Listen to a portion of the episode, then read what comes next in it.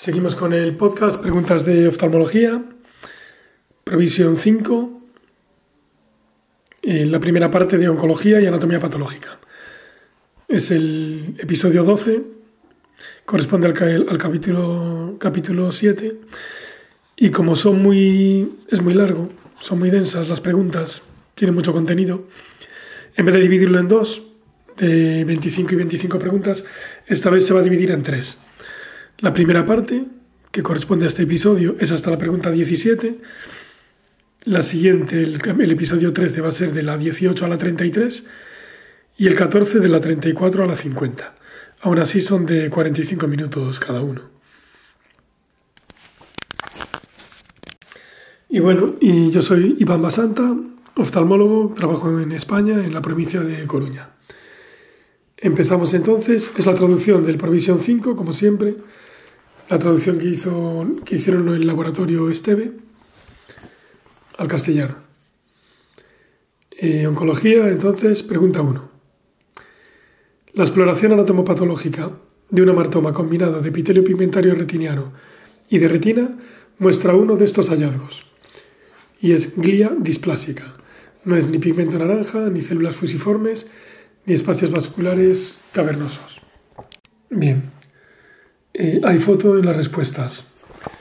Y es un amartoma combinado de epitelio pigmentario de retina y retina peripapilar. Presenta líneas radiales de tracción sobre la fobia. Y el ejemplo de amartoma combinado de mediano tamaño. Esta es de los hermanos Seals, de Carol Seals. Entonces, respuesta preferida, glía displásica. Comentario. El amartoma combinado de epitelio pigmentario retiniano y de retina fue descrito por Gas, con dos S, en 1973 en siete pacientes que tenían lesiones retinianas que simulaban melanomas coroideos o retinoblastomas.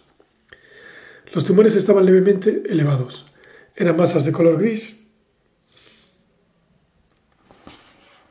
que implicaban al epitelio pigmentario de la retina, el EPR, de color gris carbón, perdón y al vitrio con extensiones periféricas en forma de abanico, cubiertos por retina de color gris-blanco y tejido preretiniano con contracción de la superficie vítrea.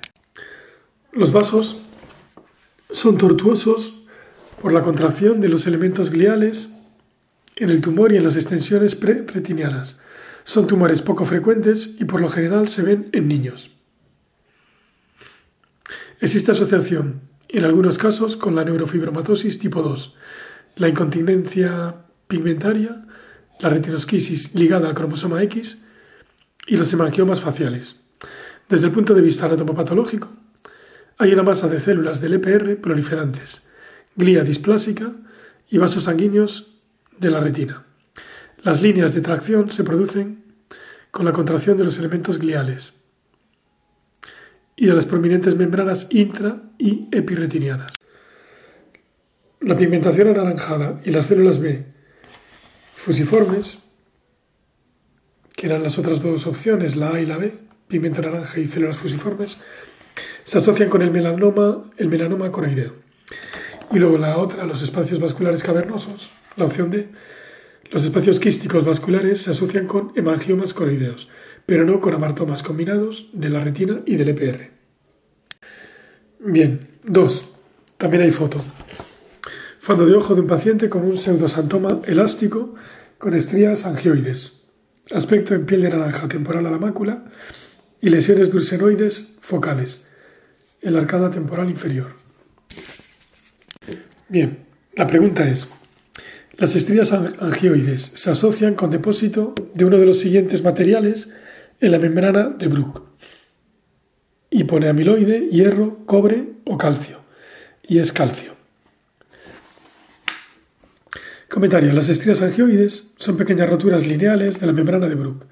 Fueron descritas por primera vez por Doine, D-O-Y-N-E, en 1889, en un paciente con hemorragias retinianas. Knapp, K-N-A-P-P, en 1892, las llamó estrías angioides por su similitud con los vasos sanguíneos. Su anatomopatología es una combinación de degeneración elástica y calcificación patológica de la membrana de Bruch. Se asocian frecuentemente con pseudosantoma elástico, pero también se han descrito en el síndrome de Ehlers, con H intercalada entre la E y la L, guion Danlos, en la enfermedad de Payet, en la anemia de células falciformes, en la talasemia y en otras hemoglobinopatías.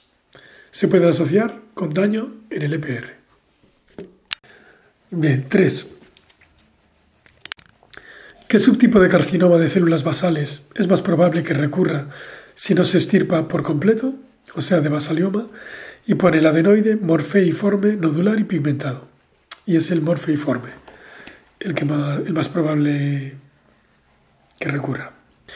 Entonces se ve aquí una foto, dos fotos de carcinomas vasocelulares, el A, aspecto de un carcinoma vasocelular nodular, ulcerado, y el B, aspecto empalizada característico de las células de todo el borde exterior del tumor.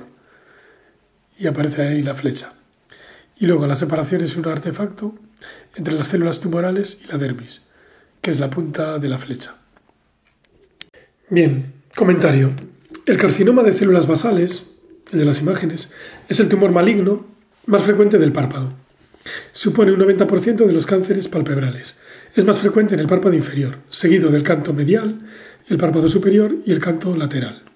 Hay varios subtipos de carcinomas vasocelulares, de perdón.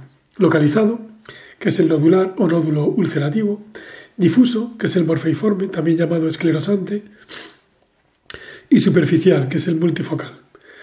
Con una excisión incompleta hay un riesgo significativo de recurrencia, de hasta un 90% en el caso de, los morfeiformes, que tienden a tener unos márgenes poco definidos y que se comportan agresivamente.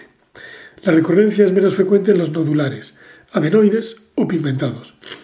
La monitorización de los márgenes quirúrgicos con secciones congeladas es importante para un correcto manejo. manejo. Las lesiones del canto medial y las recurrencias se deben tratar con cirugía de MOS, M-O-H apóstrofe S. Y entonces aquí aparecen más fotos, eh, hay cuatro fotos más, de carcinomas vasocelulares. El A es el nodular, el B ulcerativo, el C es el pigmentado y el D es esclerosante. Y luego la última foto, la tercera, es una anatomía patológica de carcinoma vasocelular difuso infiltrando la dermis con los dedos de células tumorales de color azul.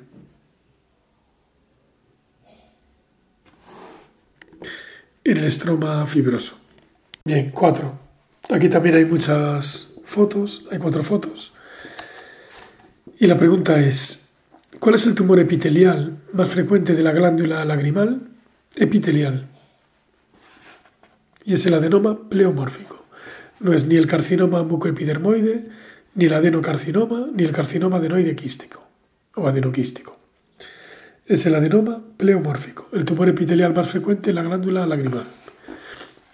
Entonces en las fotos se ve una chica con un párpado caído en el ojo izquierdo y toda la órbita, la, la zona de la glándula infiltrada. Adenoma pleomórfico, tumor mixto benigno de la glándula lagrimal, aspecto clínico. Existe una masa orbitaria superatemporal que causa proptosis y desplazamiento inferior del globo izquierdo. Y luego hay una tomografía computarizada, vista coronal, que muestra un tumor orbitario izquierdo. Parece que es la misma, se corresponde con la, con la imagen anterior. Y luego hay dos imágenes que son anatomía patológica. La primera, elementos glandulares en un adenoma pleomórfico y la segunda, elementos epiteliales y mesenquimatosos en un adenoma pleomórfico. Bien, comentario. El adenoma pleomórfico, tumor mixto benigno, es el tumor epitelial más frecuente de la glándula lagrimal y representa casi el 50% de estos. Es de crecimiento lento, excavando la fosa lagrimal y estimulando el crecimiento del nuevo tejido óseo sin erosión. El crecimiento lento causa proptosis gradual sin dolor. Aunque suele ser un tumor benigno, las recurrencias son de difícil manejo y pueden ocurrir tras una excisión incompleta o tras siembras secundarias a una biopsia incisional. El tratamiento es, por lo tanto, quirúrgico directo, con excisión completa, con márgenes adecuados incluyendo la pseudocápsula tumoral. La anatomía patológica es una combinación de elementos epiteliales y del estroma lagrimal, formando nidos y túbulos. Y puede ser mixta cuando se encuentran elementos cartilaginosos, cartilaginosos u óseos, que son las de las imágenes.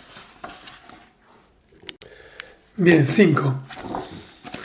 Eh, también hay foto. Aquí en estas hay foto, creo que en todas. El, adenocarcinoma de células sebáceas puede confundirse con una de las siguientes patologías palpebrales.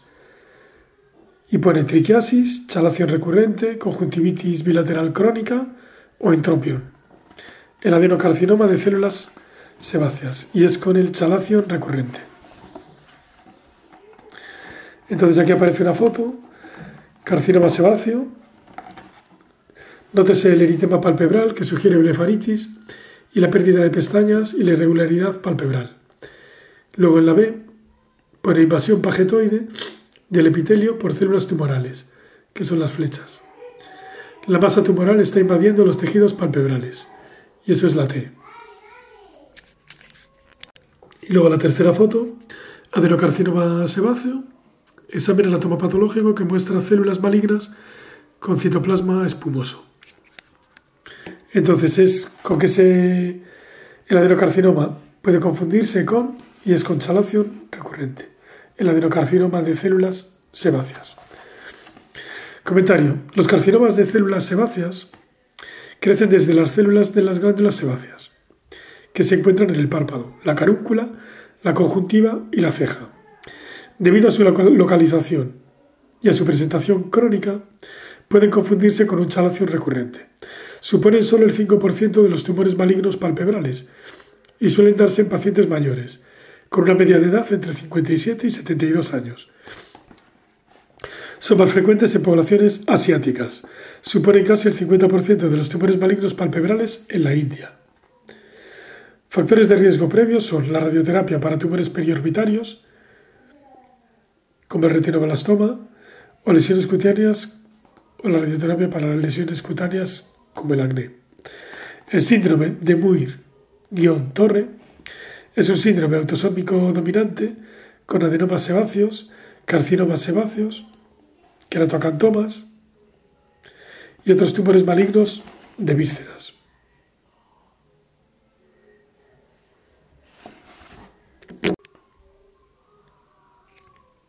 El adenocarcinoma sebáceo puede presentarse como una conjuntivitis crónica debido a la extensión intraepitelial, pagetoide, del tumor. También puede presentarse como un chalación recurrente, lo cual supone indicación de examen anatomopatológico. Estas son las dos presentaciones enmascaradas más, más frecuentes de este tumor. Si el diagnóstico es tardío, las metástasis regionales a los ganglios preauriculares y parotidios son frecuentes. El tratamiento es excisión quirúrgica, complementado con crioterapia, quimioterapia tópica y radioterapia. La anatomía patológica muestra una masa infiltrante con células vacuoladas, con citoplasmas espumosos y marcada actividad mitótica. La extensión pagetoide hacia el epitelio conjuntival puede simular una displasia conjuntival o un carcinoma de células escamosas. Los lípidos pueden objetivarse en las secciones congeladas con tinción de aceite rojo. Es también de Carol Sills esta. Vale, 6. Eh, aquí viene una de queratocono. También tiene fotos. ¿Dónde se producen los cambios corneales más tempranos en el queratocono? Y pone membrana de Bowman, que es la correcta, estroma medio, ángulo y membrana de Descemet, y es la membrana de Bowman. Las fotos. Aspecto clínico de un queratocono, y anatomía patológica de un queratocono precoz con roturas focales de la membrana de Bowman. Comentario. El queratocono, que es la primera imagen, es la distrofia corneal más frecuente en Estados Unidos, con una incidencia de al menos uno de cada 2.000. Los cambios más tempranos a nivel anatomopatológico ocurren en la membrana de Bowman, donde se producen discontinuidades focales, que es la segunda imagen. Esto se sigue de adelgazamiento del estroma corneal y, ocasionalmente roturas espontáneas de la membrana de Descemet, produciéndose edema estromal agudo, hidrops. La base del cono puede mostrar el anillo de Fleischer, F-L-E-I-S-C-H-E-R, Fleischer, que consiste en depósitos férricos en las células epiteliales basales. El queratocono es una ectasia bilateral central. El cono suele, estar descentrado infero-nasalmente. Es hacia abajo y hacia adentro. Y puede ser lo suficientemente prominente como para desviar el párpado inferior hacia abajo, que es el signo de Manson, escrito Munson. Eh, bueno, también hay un signo de Munson del antifaz, que yo creo que es lo de, bueno, es en la atopia, los párpados así un poco oscuros de los niños que tienen atopia. Las estrías verticales en el estroma corneal bajo el ápex del cono, que son las estrías de Vogt, VOGH, o sea, perdón, VOGT, Vogt, no tienen correlación patológica. El queratocono suele ser aislado, pero puede asociarse con el síndrome de Down, el síndrome de Marfan y la dermatitis atópica. De ahí que claro que Manson haya hecho esos dos, haya descrito esas dos cosas de la dermatitis atópica. El traumatismo por frotamiento ocular puede contribuir al desarrollo del queratocono. Un pequeño porcentaje de los casos, bueno, lo del traumatismo por frotamiento ocular que puede contribuir al desarrollo del queratocono, ahora cada vez es más claro. De hecho, hay eh, Demian tiene las conferencias estas de No No Con, si no hay frotamiento no hay cono, en Ophthalm University, que hay dos, son dos partes y está muy bien explicado. Un pequeño porcentaje de los casos puede tener una herencia autosómica dominante. Las alteraciones oxidativas pueden tener un papel en el daño estromal. La mayoría de los casos se tratan con lentes de contacto duras, que esta sería la lente Boston de corte de queratocono, pero la progresión puede requerir cirugía, o sea, anillos, segmentos de anillos intrastromales, crosslinking o trasplante corneal. Las recurrencias pueden ocurrir tras el trasplante, probablemente por células del huésped que proliferan en el injerto. Bien, 7. Aquí también hay dos fotos y es sobre degeneraciones retinianas periféricas.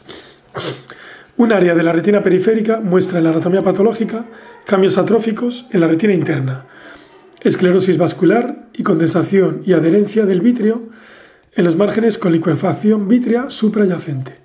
¿Cuál es el diagnóstico? O sea, esclerosis vascular, condensación y adherencia de vítreo en los márgenes con liquefacción vítrea suprayacente. Y pone degeneración pavimentosa, degeneración cistoide, degeneración látice y retinosquisis y es la degeneración látice. Entonces en las imágenes aparece primera imagen, degeneración látice, que puede presentarse en forma de vasos esclerosados prominentes, que son las flechas.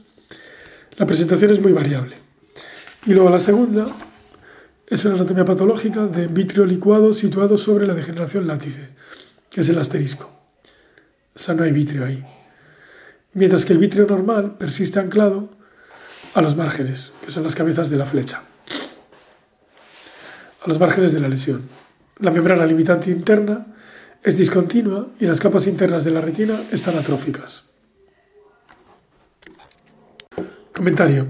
Las degeneraciones periféricas en látice, con dos T's, muestran en su histopatología atrofia localizada en las capas internas de la retina con pérdida de la membrana limitante interna, vitro adherido en los bordes de la lesión y esclerosis de los vasos de la retina, tal y como se muestra en las imágenes.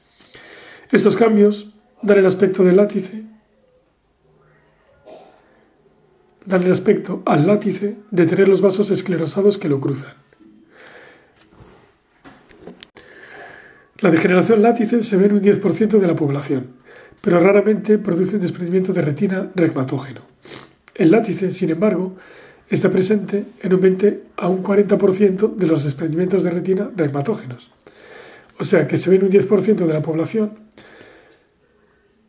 pero casi nunca produce desprendimiento de retina.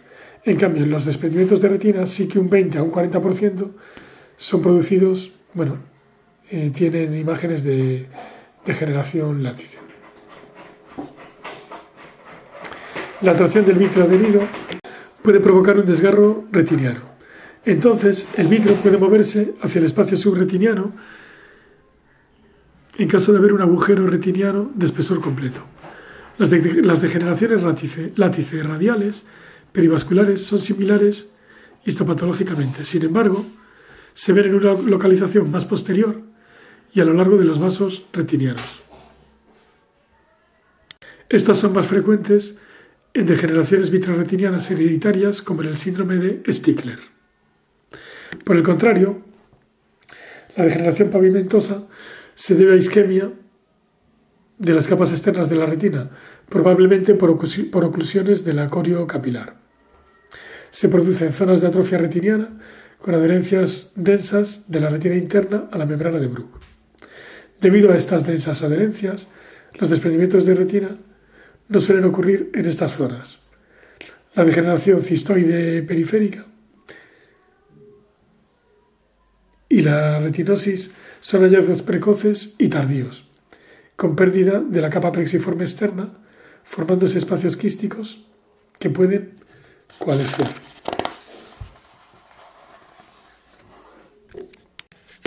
Vale, 8. Eh, pregunta. Los angiomas coroideos difusos se asocian con una de las siguientes entidades. Hemangiomas coroideos difusos. Y pone esclerosis tuberosa, neurofibromatosis, Sturge-Weber, y enfermedad de Bonn y Pelindau.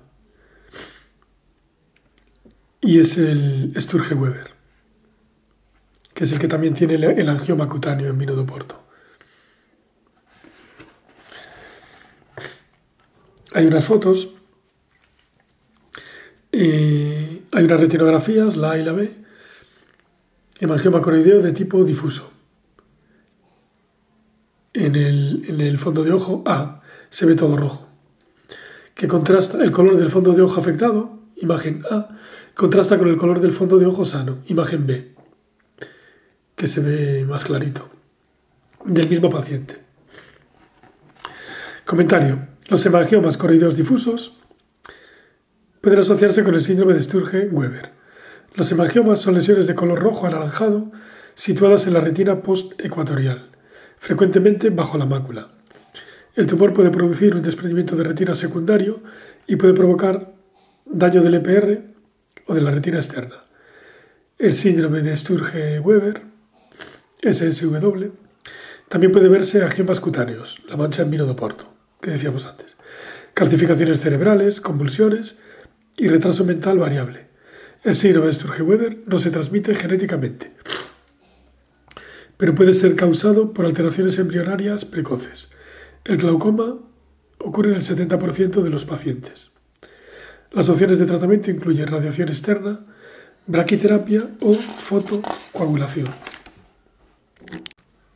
9. Em, bueno, también hay foto de una persistencia del vidrio hiperplástico primario. En la persistencia de la vasculatura fetal, ¿en qué tejido ¿De qué tejido se compone la masa retrolental? Y es mesodermo. Entonces en la foto, en, el iris inferior, le dibujé una M para recordar el mesodermo. La primera foto es un caso de persistencia de la vasculatura fetal grave, contracción de los procesos ciliares. Y luego la segunda imagen es una catarata con una masa mesodérmica retrolental en un caso de persistencia de la vasculatura fetal. Las otras opciones eran hemorragia vítrea, retina o epitelio ciliar, el tejido de la masa retrolental, y es mesodermo. Comentario. La persistencia hiperplásica del vitro primario es una enfermedad congénita, unilateral aislada y esporádica, que ocurre en niños. Va desde casos leves, con un remanente prominente de los vasos hialoideos, hasta casos graves con microoftalmia, procesos ciliares rotados hacia el polo posterior del cristalino y una masa mesodérmica adyacente al cristalino, que son las imágenes. Histológicamente, la masa retrolental contiene tejido adiposo, cartílago y otros elementos aberrantes. Existe ausencia de la cápsula posterior en la zona anterior de la masa mesodérmica. Frecuentemente hay persistencia de la arteria hialoidea y en los casos leves solo hay una papila de Bergmeister. Papila de Bergmeister prominente o un punto de Mittendorf con dos T's, que es el punto que se ve a veces en el cristalino, que parece una catarata polar posterior. El término persistencia de la vasculatura fetal se ha propuesto por ser más adecuado. Los casos bilaterales pueden asociarse con patología congénita. Si no se trata, muchos de estos ojos desarrollan cataratas precoces, frecuentemente causando cierre angular secundario e írido ciclitis. Entonces, bueno, en las fotos se ve la, primera y bueno, y le añadí ahí la M para recordar lo del mesodermo. Y la segunda es la, la anatomía, con la masa retrolental. Vale, 10. Un quiste dermoide se caracteriza por uno de los siguientes hallazgos patológicos. Quiste dermoide y pone acantosis, queratina, paraqueratosis o apéndices. Y son apéndices.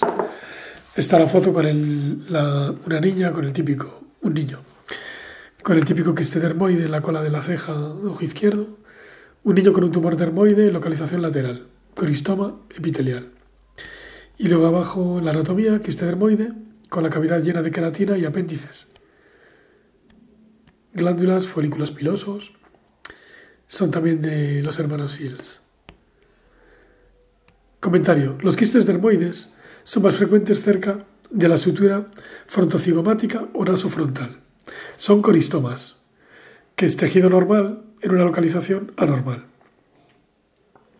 Y son similares a los quistes epidermoides en tanto que ambos son estructuras quísticas con el epitelio estratificado escamoso. La cavidad del quiste está llena de desechos de queratina. Esto es parecido a los quistes queratinocíticos epidérmicos en la anatomía. Un quiste dermoide es un tipo de quiste epidermoide, pero se diferencian en que la pared del quiste contiene apéndices dérmicos, como glándulas ecrinas o sebáceas o folículos pilosos. El quiste epidermoide, claro, sería el queratinocítico epidérmico. Los quistes dermoides de la órbita son congénitos, pero pueden no ser sintomáticos hasta la vida adulta. Pueden causar proptosis con remodelación ósea de la órbita y pueden erosionar la cavidad craneal. Un traumatismo orbitario puede provocar una rotura con una reacción inflamatoria granulomatosa de cuerpo extraño. 11. También hay foto. El glaucoma de ángulo abierto causa pérdida de una de las siguientes capas de la retina.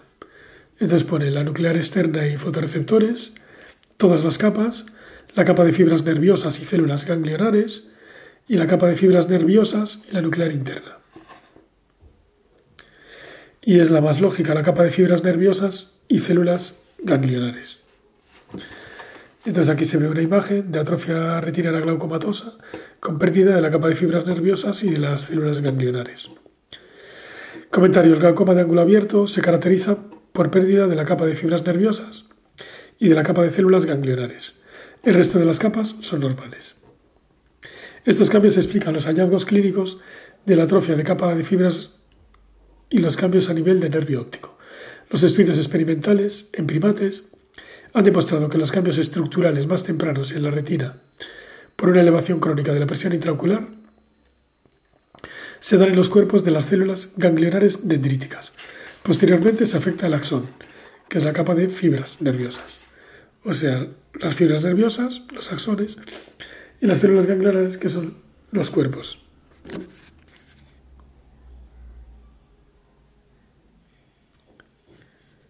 Once.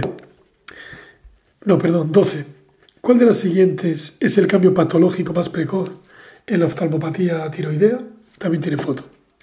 Entonces, más precoz pone papiledema, fibrosis de los músculos extraoculares, miositis de los músculos extraoculares y ulceración corneal. Y es la tercera, miositis en los músculos extraoculares. Aparecen unas fotos, una chica con un exoftalmos y miositis en la enfermedad de Graves. A. Aspecto clínico que muestra proptosis asimétrica y retracción palpebral. B. Tomografía computarizada en proyección axial que muestra agrandamiento fusiforme de los músculos extraoculares.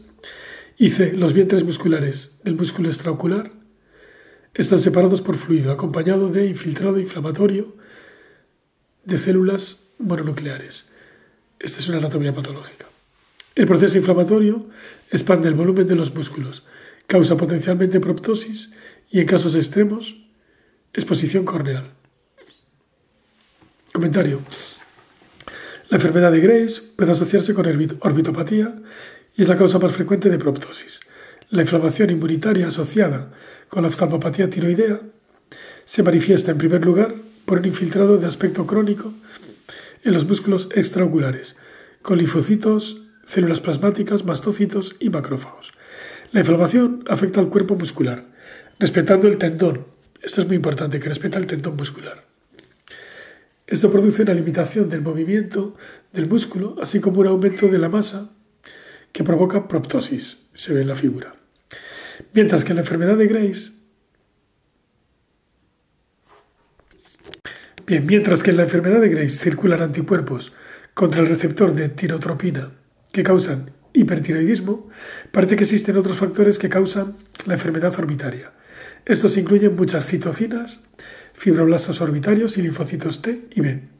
La fibrosis de los músculos ocurre tardíamente, así como el daño corneal o la compresión orbitaria con papiledema. 13. Eh, Aquí hay la foto, está en las preguntas. Es una anatomía patológica.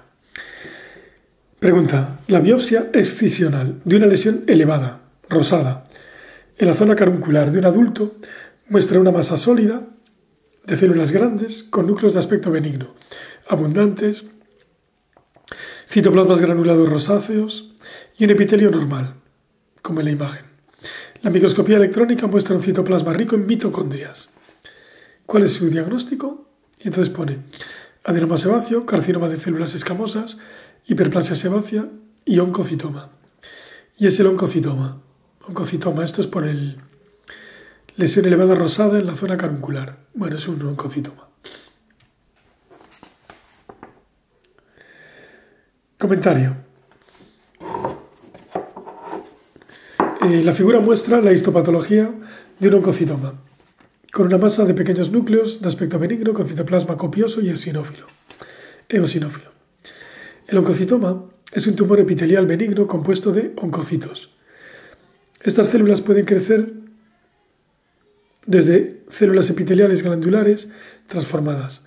Los oncocitos son células grandes, poliédricas, con núcleos pequeños y benignos y una gran cantidad de gránulos citoplasmáticos eosinófilos. El citoplasma es eosinófilo debido al gran número de mitocondrias.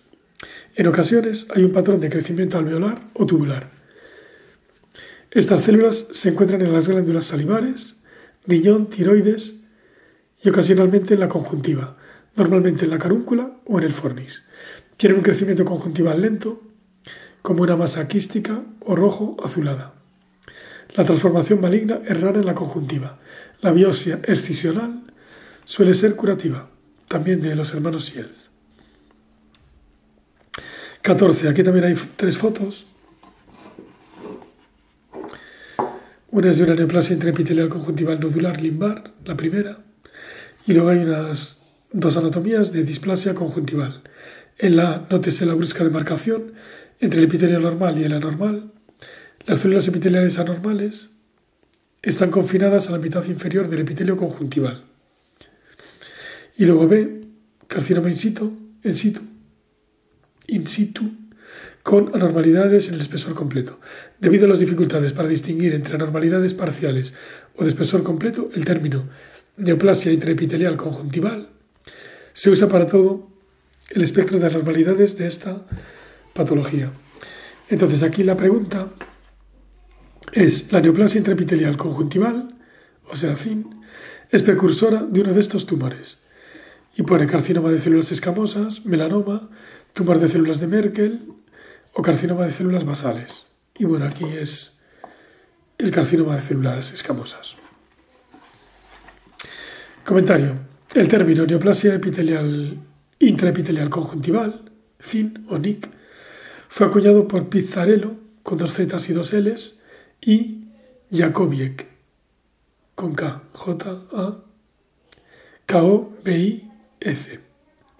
En 1978, Pizzarello y Jakobiek, para describir diferentes displasias epiteliales de la conjuntiva y de la córnea, que fueron reconocidas como precursoras del carcinoma escamoso invasivo.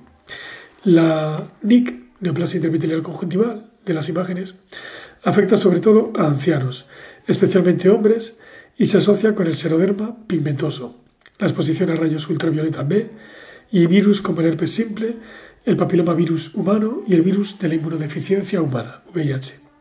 Suelen ser masas ligeramente elevadas, con bordes bien definidos y a veces con vascularización prominente.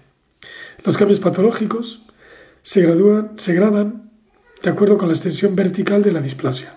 Grado 1 menos del 25%, grado 2 25 al 75 y grado 3 más del 75%.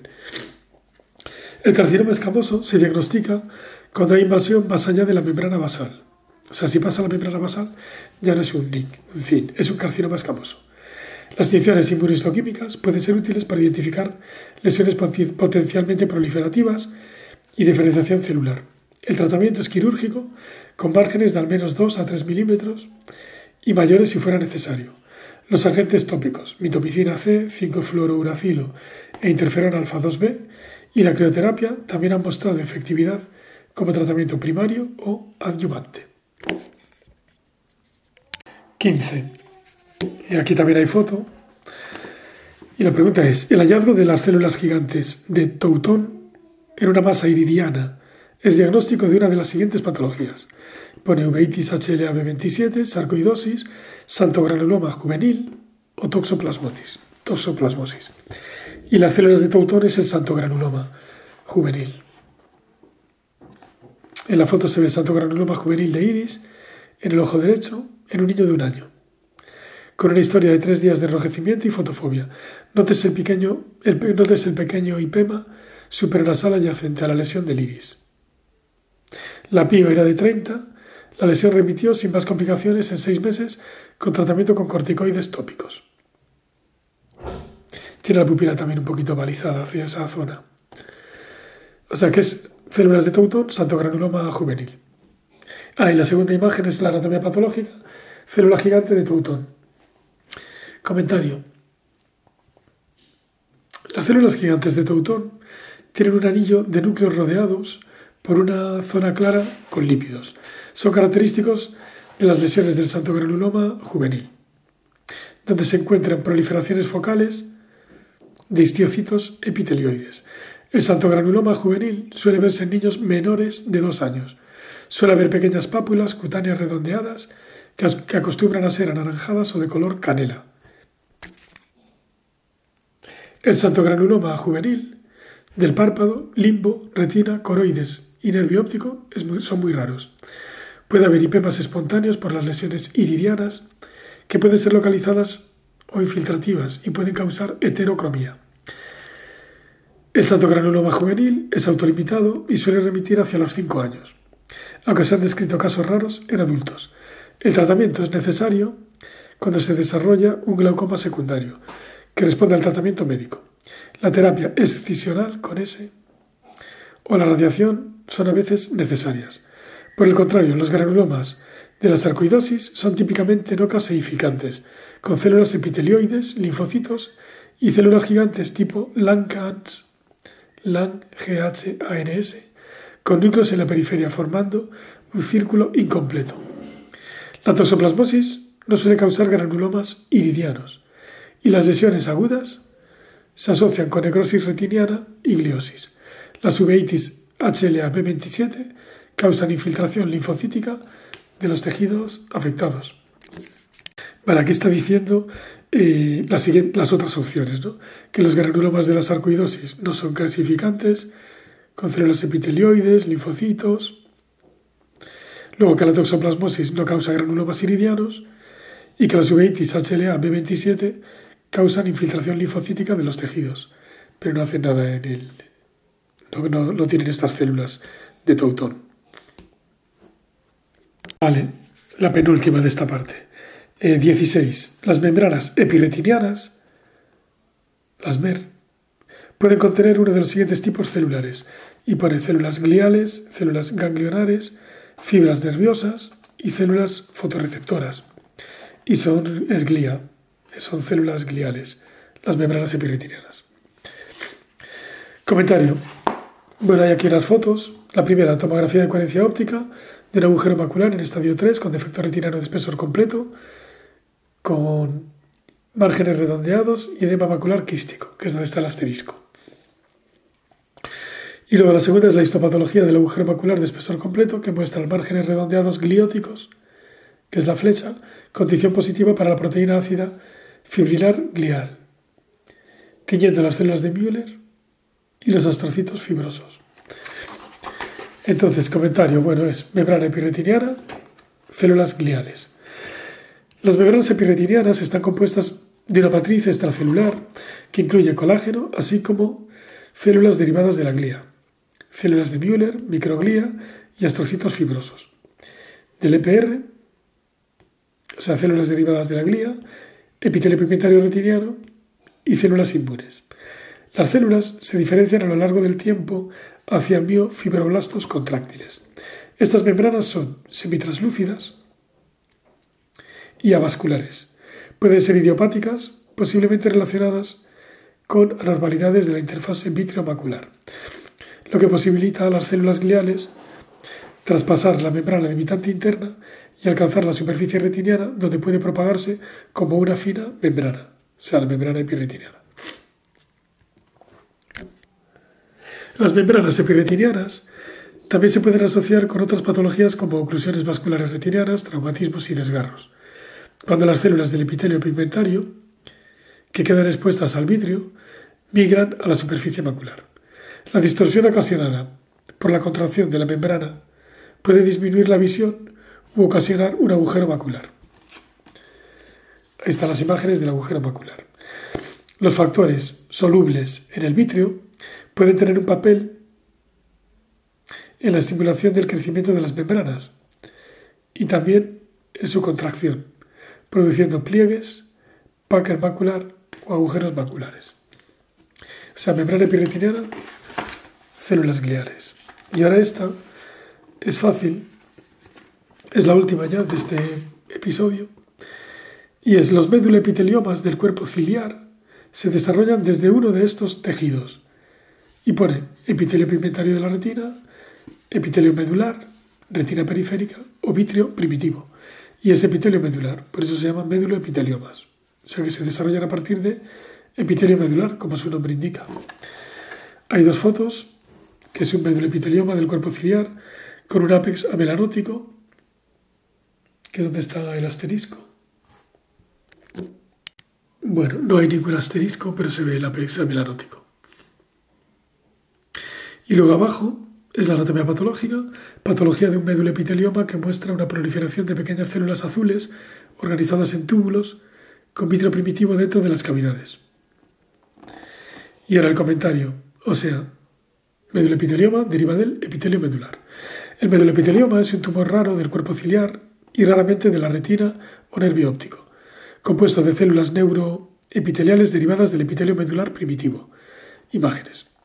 Ese tumor congénito se ve normalmente en niños con una media de edad de 4 años y se desarrolla antes de que el epitelio medular se diferencie a retina. Hay casos raros publicados de meduloepiteliomas en adultos.